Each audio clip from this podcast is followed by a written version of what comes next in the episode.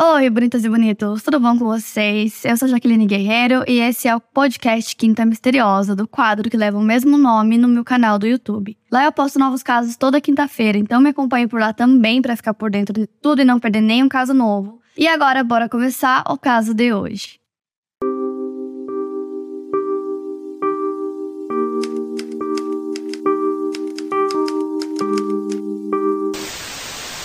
Mark Allen Redwine nasceu no dia 24 de agosto de 1961. Ele foi casado duas vezes e com sua ex-esposa Elaine Hall ele teve dois filhos. O filho mais velho se chama Corey e o mais novo Dylan. Em 2012, o Mark morava no condado de La Plata, que é uma área montanhosa no sudoeste do Colorado. Ele morava mais especificamente em Valecito. Nessa mesma época, ele se envolveu em uma batalha judicial com a sua ex-esposa pela custódia do Dylan, que tinha 13 anos. Dylan e seu irmão Corey moravam com a mãe em Monument, no Colorado, a mais de 500 quilômetros de distância do pai. Devido ao acordo de custódia dos dois, o Dylan devia fazer visitas ao pai e uma delas deveria acontecer no dia 18 de novembro de 2012, para que o Dylan passasse o feriado de ação de graças com o pai. Porém, já faziam alguns meses que o Dylan evitava contato com o pai, ele não se sentia mais confortável na presença dele, e ele disse para o irmão mais velho que ele não queria ir para lá. E o Corey, que é o irmão mais velho, sabia muito bem porque o irmão estava tão desconfortável. Mais de um ano antes, foi em junho de 2011, os dois estavam fazendo uma visita para o pai e estavam usando o computador dele e, sem querer, acabaram encontrando algumas fotos perturbadoras. Eles ficaram um pouco em choque com as imagens, mas eles queriam ter certeza do que eles estavam vendo, então eles pegaram um computador que era pessoal do Mark e se trancaram no banheiro para poder ver essas imagens enquanto o Mark dormia. E essas fotos, gente, são realmente perturbadoras, não tem outra palavra, e vocês podem ver essas fotos na internet. Eu nunca aconselho procurar as fotos dos casos que eu cito aqui, mas tem no Google. Basicamente, as fotos eram do Mark usando lingerie feminina e também vestindo uma peruca loira. Em um primeiro momento não parecia ser algo tão ruim assim, aí eles foram passando as fotos e uma dessas fotos o Mark estava segurando uma fralda que tinha fezes.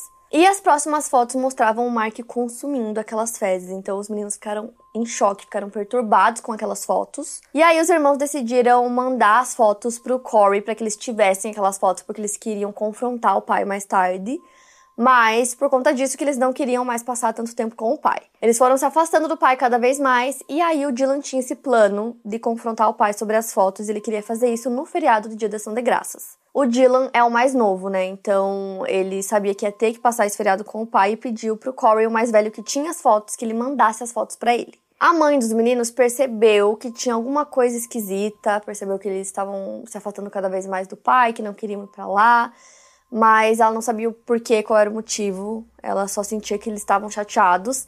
E aí, por ela, ela não queria que eles fossem passar o feriado lá. O Dylan, no caso, né, que era o mais novo, que tinha que passar o feriado lá. E aí, o advogado dela alertou que se ela impedisse que o filho fosse passar o feriado com o pai, ela poderia ser processada. Então, por conta disso, né, do acordo que eles tinham da guarda, é, tanto o Dylan quanto a mãe dele sabiam que não tinha muito o que fazer, ele teria que ir passar o feriado com o pai. E aparentemente, antes que o Dylan pudesse confrontar o pai sobre aquelas fotos, o Corey já teria contado pro Mark que tanto ele quanto o irmão sabiam da existência dessas fotos. Daí tá, no dia 19 de novembro, é, o Dylan foi visitar o pai, então o Mark vai buscá-lo no aeroporto e tem imagens dos dois no aeroporto e tem imagens dos dois também no Walmart. E essas imagens mostram os dois andando juntos, mas praticamente sem interagir um com o outro. O John teria pedido para o pai para passar aquela primeira noite na casa de um amigo chamado Ryan em Bayfield, e aí o Mark se recusou, disse que não, que ele passaria aquela noite na casa dele. Então o Dylan resolveu combinar com esse amigo que eles se encontrariam no dia seguinte, bem cedo pela manhã. Então tem mensagens de texto dos dois combinando isso, que eles iriam se encontrar na casa do amigo dele por volta das seis e meia da manhã. Então o combinado era esse, que ele fosse até a casa do amigo e batesse numa porta de vidro da casa da avó do Ryan, do amigo dele, e que se o Ryan não aparecesse era para ele ligar. A última mensagem que os amigos trocaram naquele dia foi às 9h37 da noite. Então, na manhã do dia seguinte, do dia 19, o Ryan estava esperando que o John aparecesse mas o amigo não apareceu, então às 6h46 ele manda uma mensagem perguntando aonde o Dylan estava, mas ele não teve resposta. Segundo o que o Mark diria posteriormente, ele teria saído de casa bem cedo naquela manhã para resolver algumas coisas e o filho teria ficado em casa. E aí quando ele voltou, o Dylan já não estava mais lá. Ele também disse que tinha uma tigela com cereal do filho em cima da mesa ainda e que a TV ainda estava ligada, passando o canal Nickelodeon. Então, logo que ele voltou para casa e não encontrou o filho, ele imediatamente avisou as autoridades e logo começou uma busca, né, pelo Dylan. É, em volta da casa do Mark tinham algumas montanhas e a busca começou por lá. Assim que a Elaine, mãe do Dylan, ficou sabendo do desaparecimento, de forma imediata, ela começou a acreditar que o Mark tinha alguma coisa a ver com o desaparecimento do filho e decidiu voar, pegar o primeiro avião e ir até lá. Então ela chega em La Plata, começa a ajudar nas buscas, e aí os dias começam a passar e ninguém encontra o Dylan. Poucos dias depois, a outra ex do Mark é, acaba entrando em contato com as autoridades e ela conta que ela teve uma conversa bem perturbadora com ele um pouco antes do Dylan desaparecer ela disse que no meio dessa conversa, ele falou que se ele precisasse algum dia se livrar de um corpo, ele jogaria o corpo nas montanhas. Ele também teria dito durante o processo de divórcio e de custódia dos filhos que ele mataria os filhos antes de deixar que eles ficassem na guarda da mãe. Nos dias 26 e 27 de fevereiro, tanto Mark quanto a Elaine apareceram no The Dr. Phil Show para dar uma entrevista e basicamente eles ficaram acusando um ao outro. E nessa ocasião, o Mark se recusou a fazer um teste de polígrafo. Depois que eles fizeram essa aparição no programa, que é um programa bem famoso nos Estados Unidos, o caso começou a repercutir muito em todo o país. O Dylan desapareceu no dia 19 de novembro de 2012, e aí no ano seguinte, no dia 27 de junho, parte dos seus restos mortais foram encontrados em um lugar chamado Middle Mountain Road, e esses restos foram encontrados a 100 metros de uma trilha. E esse local ficava a cerca de 13 quilômetros da casa do Mark.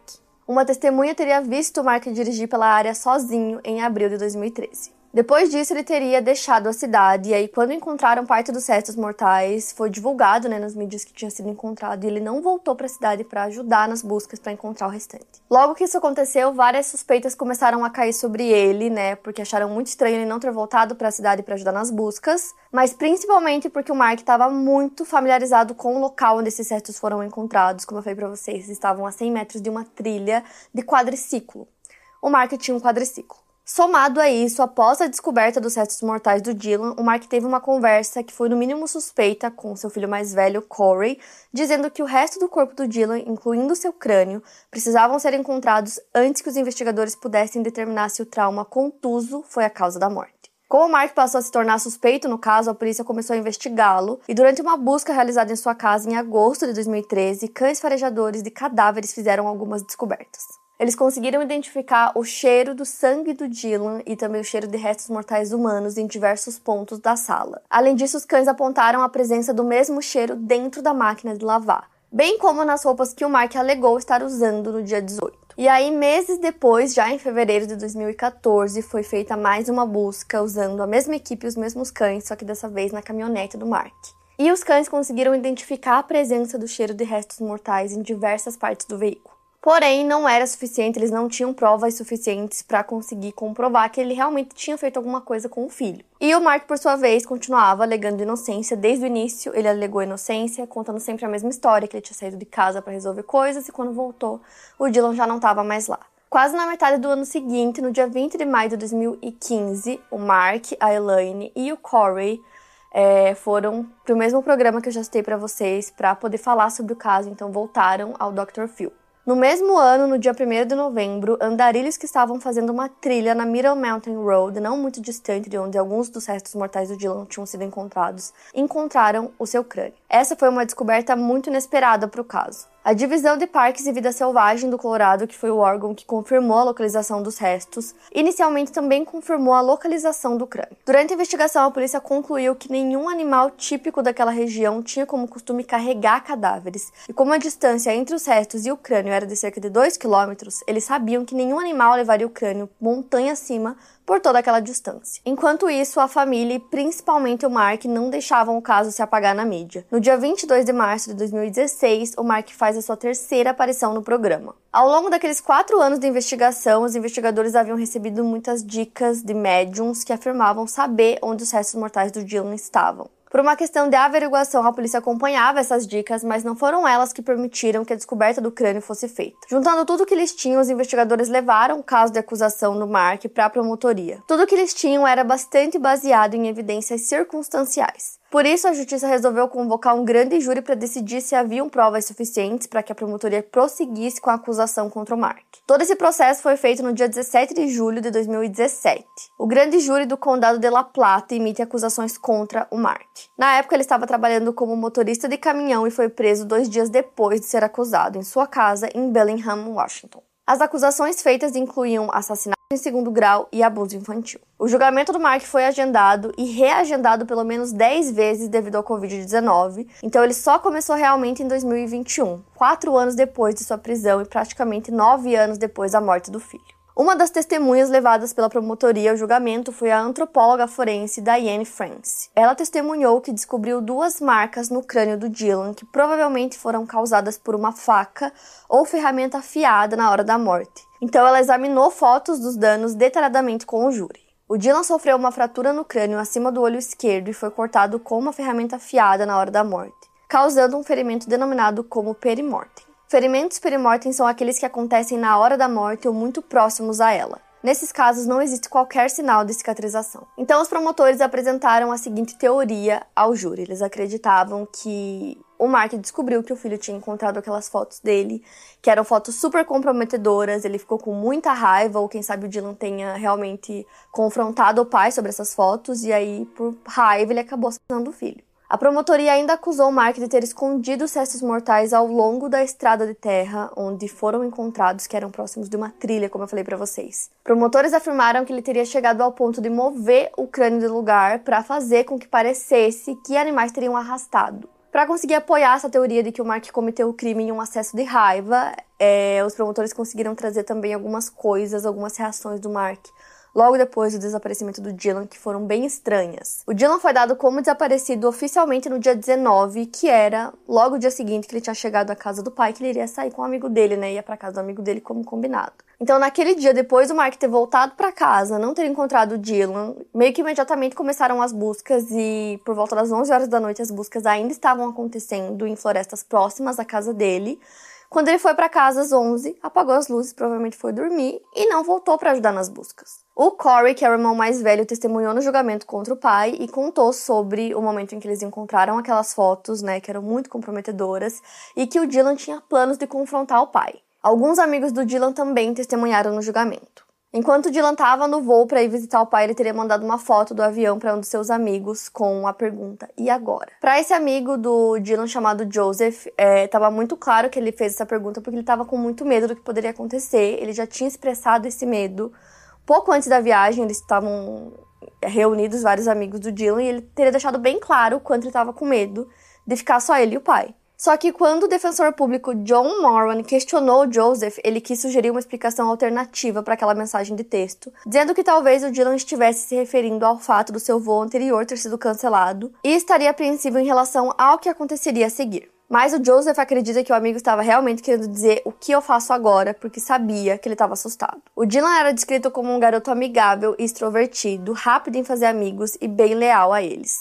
O Dylan não hesitava em oferecer palavras de conforto quando necessário, mas também era um brincalhão com um lado agressivo, segundo seus amigos. A Amanda Saxton, que estava com 22 anos na época, disse: O Dylan era um garoto impetuoso e temperamental. Ele era barulhento, ele era apenas um garoto muito divertido, turbulento e de temperamento explosivo. Quando ela tinha 13 anos, ela era apaixonada pelo Dylan e leu aos prantos uma mensagem de texto que enviou para ele depois do desaparecimento, na qual ela declarava seu amor para ele, mesmo sabendo que ele nunca leria. O Dylan, inclusive, desapareceu em um momento em que a vida dele estava passando por uma transição. Ele tinha crescido no sudoeste do Colorado e tinha se mudado com a mãe para Colorado Springs, no ensino fundamental, deixando para trás um grupo de amigos de quem ele era bastante próximo. Juntos eles andavam de bicicleta, faziam festas do pijama e brincavam em um rio em Bayfield. Mas aí, depois de ter feito novas amizades em Colorado Springs, o Dylan passaria por uma nova mudança porque ele voltaria a morar em Monument. O Dylan namorava a Kristen Braid em Colorado Springs, que testemunhou chorando que eles teriam que terminar o relacionamento por conta da mudança. Já o Mark não testemunhou no julgamento, mas seus defensores públicos optaram por argumentar que as fotos não tinham qualquer ligação com a morte do Dylan.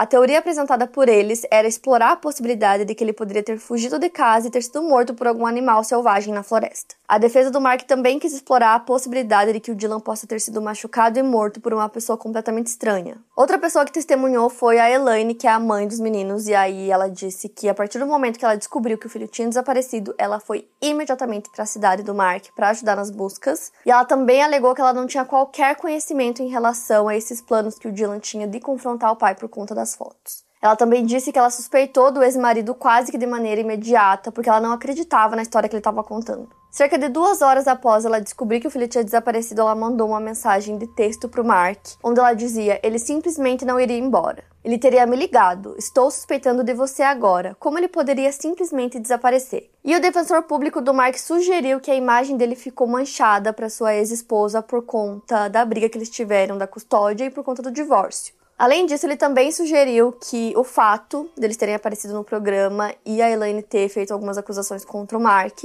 acabou influenciando na opinião pública e também no rumo das investigações. Em resposta, a Elaine insistiu que ela conversou com vários canais de mídia, que ela também participou de um protesto na frente da casa do Mark com a única intenção de trazer seu filho de volta. Ela disse que achou que o filho estava seguro na casa do pai e que ficou arrasada quando ninguém sabia onde ele estava. Em seus argumentos finais, a defesa do Mark argumentou que o depoimento de especialistas mostrou que o crânio do Dylan ainda estava em estado perimortem, mesmo três anos depois de sua morte. No argumento da defesa, o fato da ferida estar dessa forma poderia significar que a pele manteve a elasticidade e a umidade, tornando-a suscetível a fatores ambientais como ação de animais nos três anos antes de ser descoberto. O defensor público Justin Bogan sugeriu que a investigação foi tendenciosa e desleixada porque durante um exame um dos especialistas teria destruído provas quando quebrou um pedaço do crânio do Dylan. O segundo motivo seria o de que um dos cientistas que testemunhou alegou que a promotoria teria lhe fornecido relatórios policiais antes dele dar seu depoimento. Como a promotoria revelou aos jurados que a polícia havia encontrado vestígios de sangue do Dylan na sala de estar da casa do Mark e que um cão farejador alertou sobre cheiros de restos humanos na traseira da caminhonete do Mark e em suas roupas, o advogado de defesa argumentou que a quantidade encontrada era muito pequena e provavelmente poderia ser encontrada na casa de qualquer pessoa. O advogado ainda se referiu ao uso de cachorros farejadores de cadáveres como ciência lixo. Durante a leitura do veredito, o juiz disse: Esse foi um caso extremamente difícil para todos os envolvidos. Tem sido difícil para as partes, para os advogados, para seus funcionários. Tem sido difícil para as famílias, para toda a comunidade. Foi preciso menos de um dia de deliberações para que os 12 jurados chegassem no veredito. Mark Redwine foi considerado culpado no dia 16 de julho de 2021 por assassinato em segundo grau e abuso infantil, resultando na morte do seu filho de 13 anos, Dylan. O julgamento do Mark se encerra apenas no dia 8 de outubro, quando ele foi condenado a uma pena de 48 anos, precisando cumprir pelo menos 16 anos desse tempo antes de pedir por liberdade condicional. Ou seja, ele tem que permanecer na prisão no mínimo até 2037. O juiz também disse ao determinar para ele a pena máxima: Tenho dificuldade em me lembrar de um réu criminal condenado que tenha demonstrado uma total falta de remorso por seu comportamento criminoso. E o Mark mais uma vez se recusou a falar, mas seus advogados disseram que iriam apelar da decisão judicial. Entretanto, em uma investigação pré-sentença que analisa o conteúdo jurídico e criminal dos condenados e lhes dá a oportunidade de falar, Mark escreveu algumas palavras. Ele disse: Inocente de todas as acusações, falha de justiça, condenação falsa, julgamento falso. Levo essa circunstância muito a sério e quero deixar claro que também perdi um filho que amo mais do que a própria vida. Lutarei pela verdadeira justiça, não por mim, mas por Dylan. Sempre demonstrarei remorso pelas coisas das quais sou culpado. Fico contra a justiça falsa. Quando o veredito do Mark foi lido para ele e a sentença deferida, ele não demonstrou absolutamente nada, nenhuma reação, nenhuma emoção. Ele permaneceu sério com as mãos cruzadas, apenas ouvindo. A Elane comentou a condenação do ex-marido, dizendo que era até onde a justiça podia ir. Mas, na sua opinião, nenhuma pena seria suficiente por ele ter tirado a vida do seu filho. Ela também disse ter esperanças de que o Mark nunca consiga sair da cadeia. Bom, o Mark desde o início disse que era inocente, como eu falei para vocês, ele continuou falando isso mesmo depois da condenação, então não se sabe exatamente o que aconteceu é, naquele dia, né, no dia 19 ou na noite do dia 18, porque ele nunca confessou. Então ele nunca contou o que realmente aconteceu, se eles tiveram uma briga, se ele, se o Dylan perguntou sobre as fotos, o que ele estava planejando fazer. E aí, o que teria acontecido depois, né? Não se sabe exatamente. Então, os detalhes da morte do Dylan e também o descarte do corpo dele são desconhecidos, até porque os restos foram encontrados depois e já estavam em um estado bem avançado de decomposição. Então, para saber o que realmente aconteceu com ele, só se o Mark realmente confessasse. Então é isso, esse foi um caso que vocês pediram muito aqui no canal, então me contem o que vocês acharam. Comenta aqui pra mim aqui embaixo que eu quero saber. Não esquece do like. E é isso, para mais casos, siga o podcast Quinta Misteriosa e aproveite para avaliar em 5 estrelas se você gostou. Obrigada por ouvir e até o próximo caso.